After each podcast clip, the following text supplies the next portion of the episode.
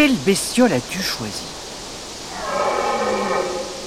Oh, un grognement très sonore. Ça doit être une grosse bestiole. Le grognement se rapproche. Ça ressemble à un brame de cerf.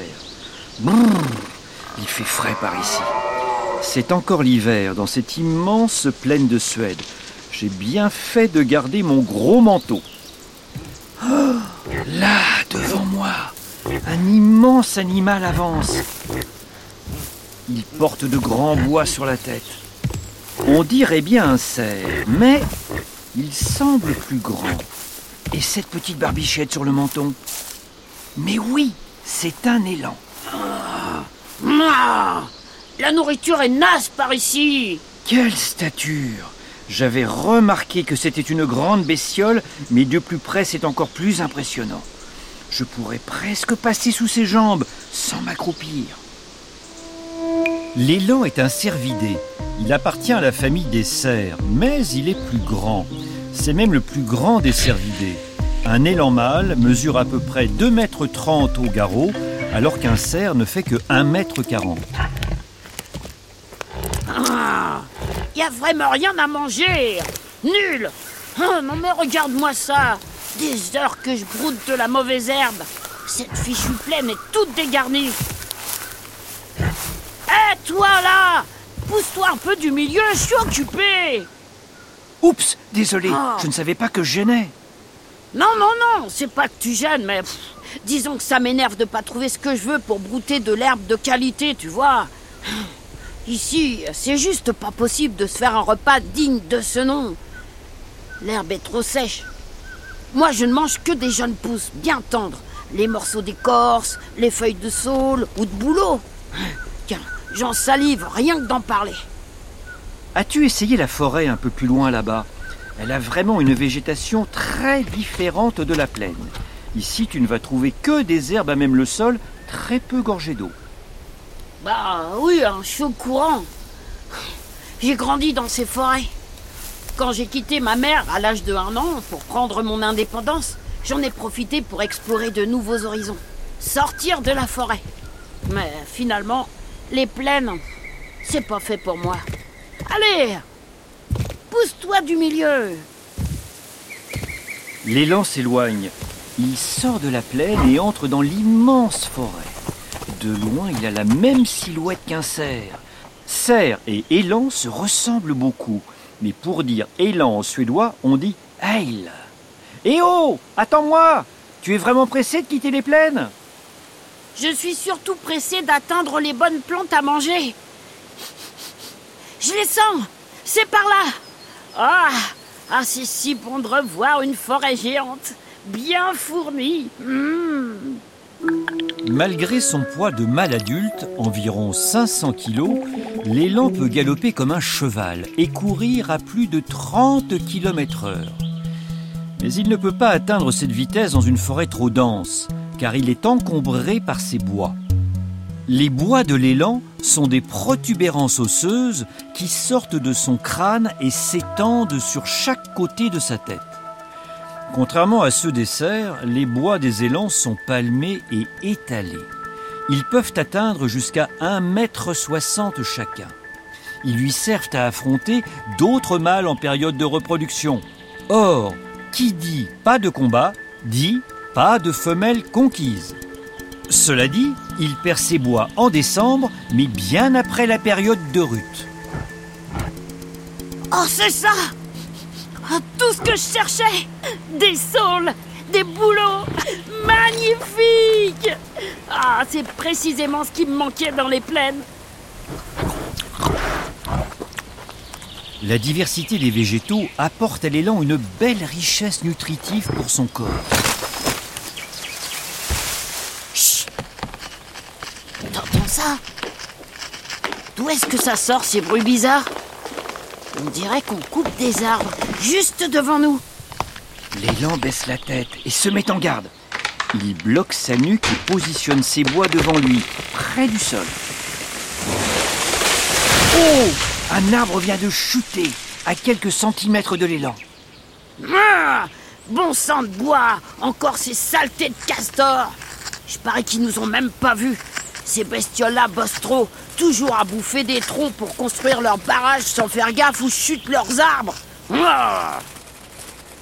oh Mais ça va pas bien, non, de faire tomber des arbres sur les autres? Les castors sont de précieux alliés pour les élans. En rognant les troncs et les grands végétaux, ils lui rendent plus accessibles les fameuses jeunes pousses dont l'élan raffole. Or, manger, pour l'élan, c'est un sport national. Tiens, de jolies petites pousses sur le tronc brisé. Oh, et là, de l'écorce, de la mousse et du lichen. Non mais pince-moi, je rêve. Hein? C'est un régal. Pour que le repas soit complètement parfait, je vais aller manger aussi ce qui se cache sous l'eau. Vraiment? Tu ne risques pas de glisser à cause du courant? Et puis, comment tu vas faire pour brouter sans boire la tasse? Oh, t'es trop inquiet, toi. T'en fais pas, je suis fait pour ça. J'adhère super bien au sol mouillé. Même s'il y a du courant. Regarde la forme de mes sabots. Ils sont élargis grâce à une palmure entre les doigts. Ça me permet de ne jamais glisser, ni sur le sable, ni sur les cailloux. Allez, enfile ton masque, on passe au dessert. L'élan s'avance dans la rivière. Il reste bien stable. Malgré la profondeur, le ventre de l'élan est totalement au-dessus du niveau d'eau. Il est très haut sur pattes, ce qui lui donne l'air d'être en permanence monté sur des échasses. Le voilà, qui plonge la tête dans l'eau. Il en ressort avec des plantes plein la gueule. Hum, mâcher les herbes aquatiques, il n'y a pas mieux. Du jonc, de la massette, un régal. Et comme je suis une des seules bestioles herbivores à en manger, pas de concurrence. Je suis certain de ne jamais en manquer. Tu restes longtemps la tête sous l'eau Je peux rester jusqu'à une minute complètement immergée.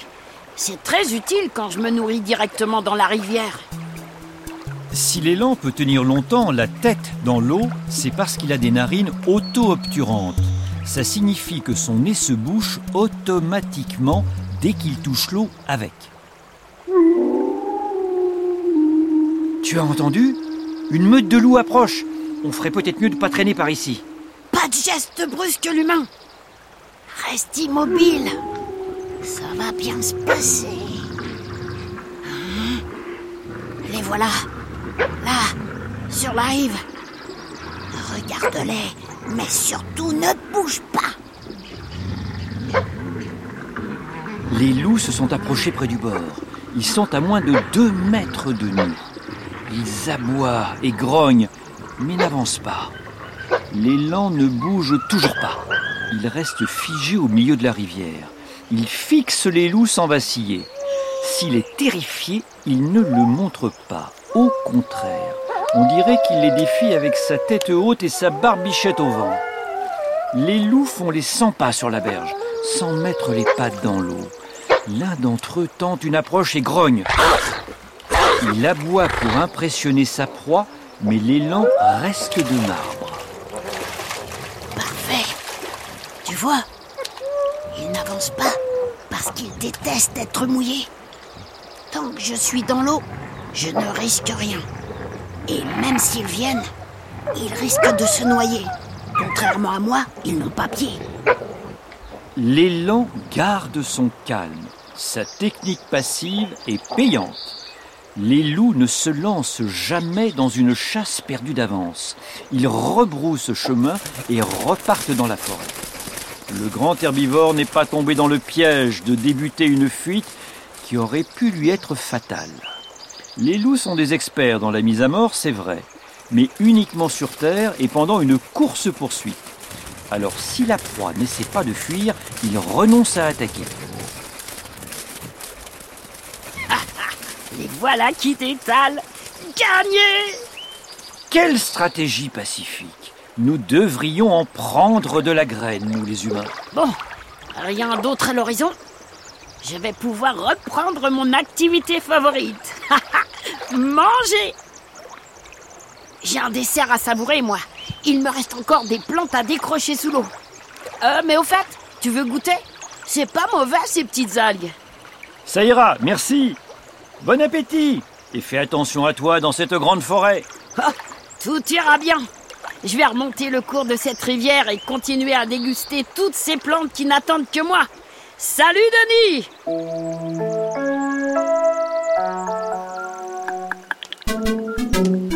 En suédois, l'élan porte le même nom que son cousin américain l'orignal.